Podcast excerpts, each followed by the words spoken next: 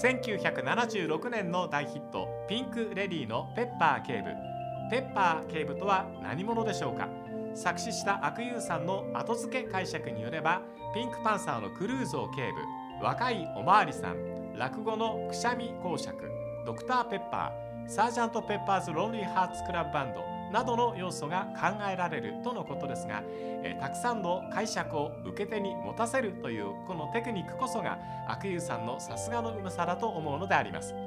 えーこんにちは倉敷康夫です。ラジオクラッキー。えー今日のゲストは岡山ユノゴーベル監督の渡隆さんです。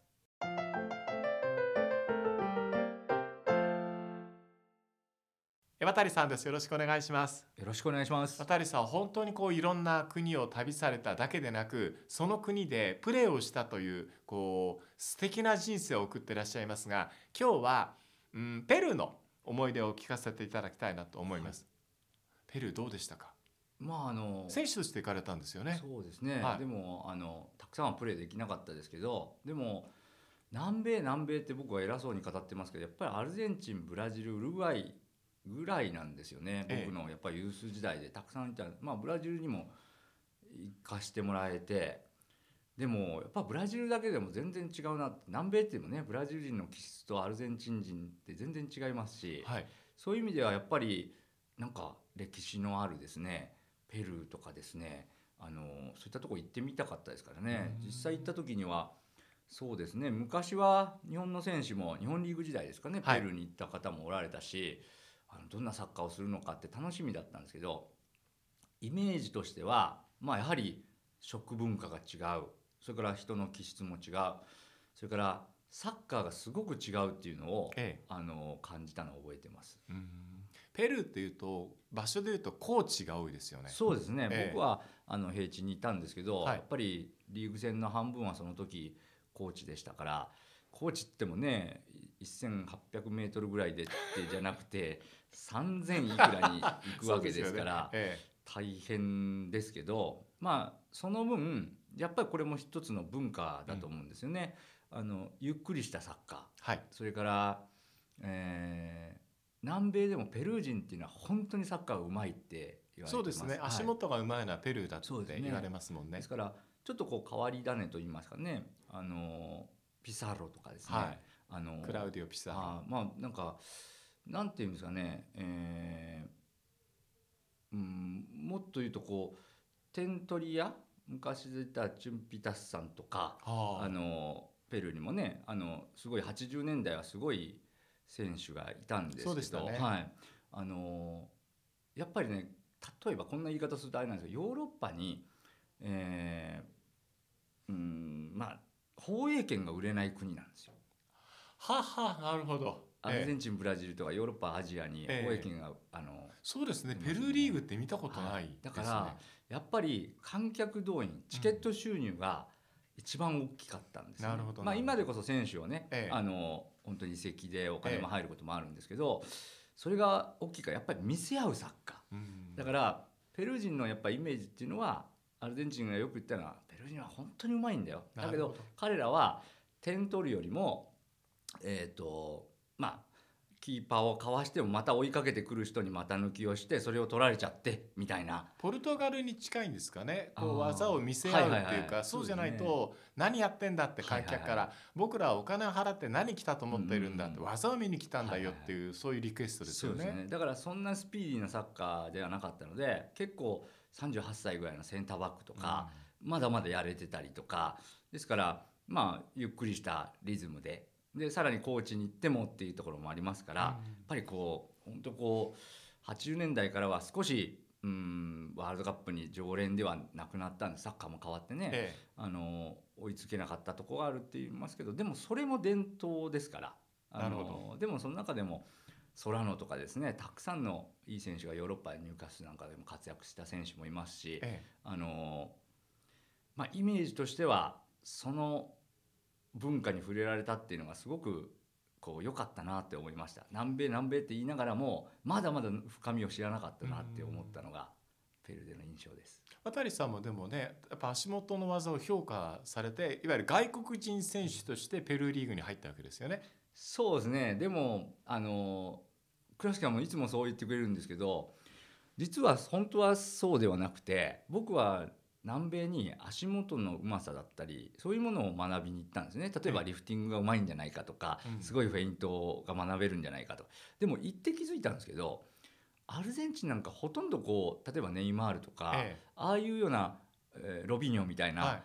見せ合うことをしないんですね。アルゼンチンってそうですね例えばテベスとかうん。ラベッシとか、うん。本当緩急だけで、うん。あのなんていうか相手を抜き去ったりとか、はいそね。そんなのいらないこといらないよその周りと幅とたねそれが分かってればこれできんだよ。そこはでも深い話ですよね。はいうん。でもそれがあったからなんかうーんまあそれを学びってあそっか大事なことってこれなんだっていうのがうんうん。僕は南米で学んだんですね。なるほど。だから実はアルゼンチンとかペルーで僕が評価されたのは日本ではそんなに監督さんの言うことを聞けない選手だったんですけど、向こうに行けば勤勉ではい例えばどこのポジションでもやってくれる監督の言うことを聞ける選手として評価してもらったんだと思います。こういうことなんですねつまり日本人選手がその頃海外で南米に行くっていうのは4番バッターもやってもらうけど1番バッターも2番バッターもみんなやってよねっていうことなんですよ。多分そうだと思います、ええだから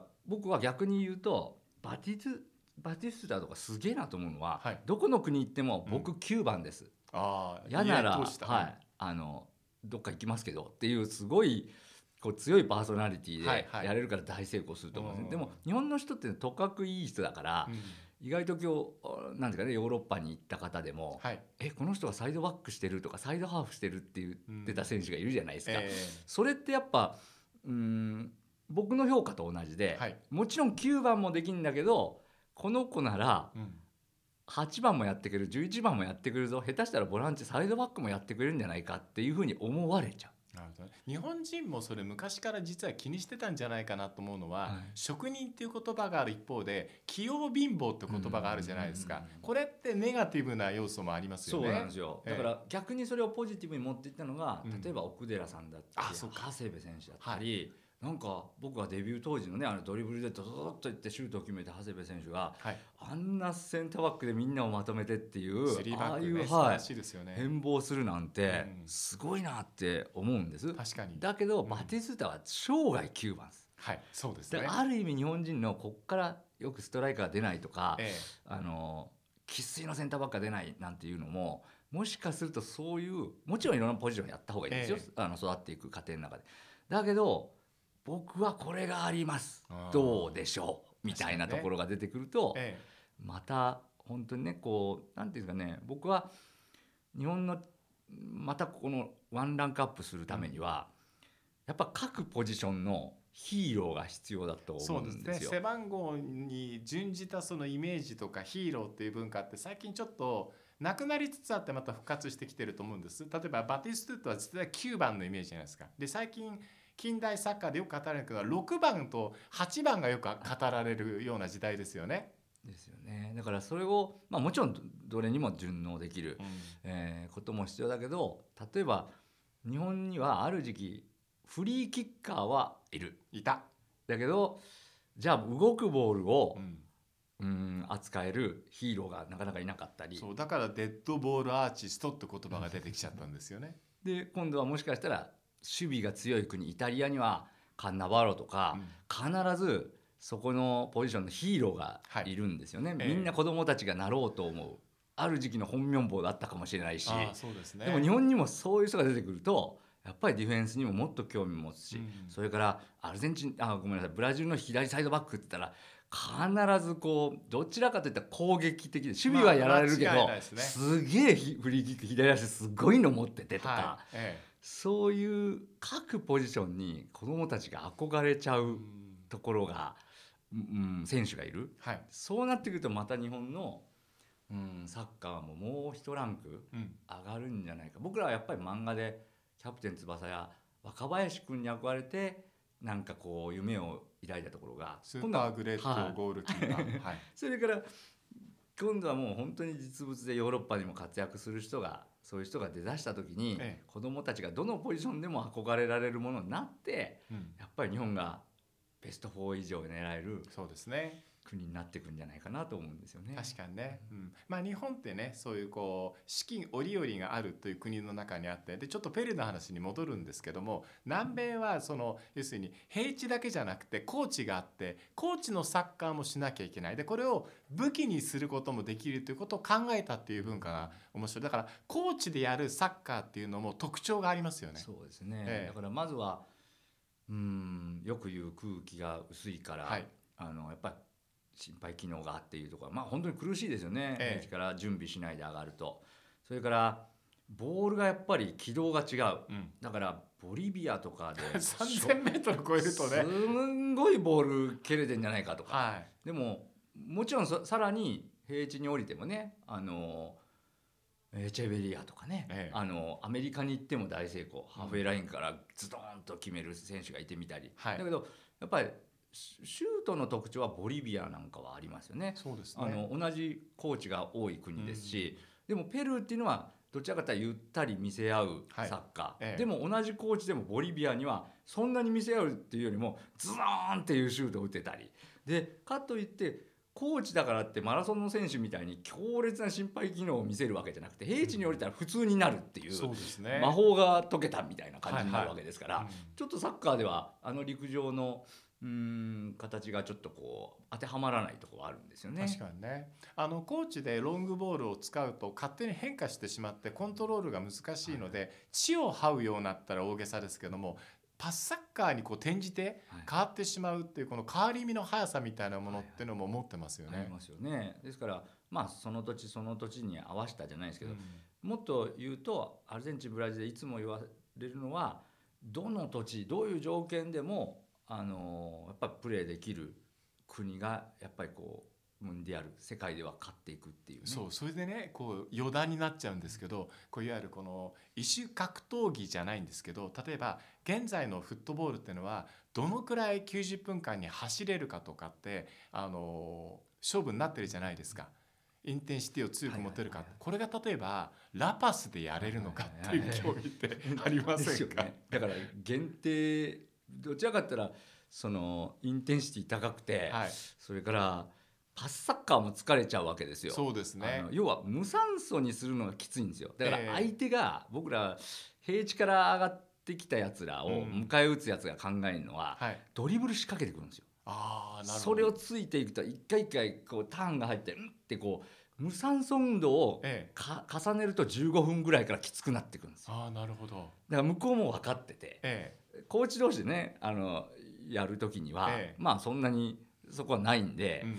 でももうあえて前半中にこう仕掛けてきたりとか、えでもまあうん全部が全部ね本当にこうなんていうんですかねあ走らないでやるわけにはいかないですから、はい。どっかで頑張らなきゃいけないんですけどでもそういったサッカーの特徴だったり逆にクラシックなんてよくいつもそういう笑い話でしますけどね。あの勝つためにどんだけ高いところに作るんだろうかとか、はいはい。あのこんな風に例えば大きいグラウンド作ってみようかとか。そうですね、え なんか周りをすごくこうひ広く見せるね、モルンビーなんかもそうじゃないですか。そうですね。はい。だったりあのアルヘンティノ・ジュニアーズのスタジアムみたいなもうものすごい圧迫感だったりなんか狭いんじゃないかっていうそこに原ね。点回帰したこう面白さっていうのもあっていいんじゃないかなっそうですよ。て新しいね分母を増やすためにはそういう楽しさもちょっと遊び心もあっていいのではないかと。そうですね。稲妻イレブンまでいかないですけど、途中でグラウンドガチャーって動いたところで、これでも俺ら勝っちゃいますよみたいな。狭かろうが芝深かろうがはい、あのねぐちゃぐちゃのグラウンドだろうがうん。それでもだったら浮き玉でいっちゃいますよっていうようなまあ本当にいろんな状況でサッカー変えられる国っていうそういう子たちを作るっていうのが今後の結果を出すには大事なことかもしれませんよね。あえてねこう草ぼうぼうのグラウンドでやる土のグラウンドで経験するっていうことじゃないと綺麗なピッチの上じゃないとサッカーできないのはやっぱりちょっと弱いかなって気しますからね。そうですね。から、まあ、アルゼンチンなんかも本当にこうブラジルもそうですけどね、ほとんど土みたいなところで練習しているから。倒れると口に虫が入るという。当たりさん前お話ししてくださってちょっと笑いましたけど。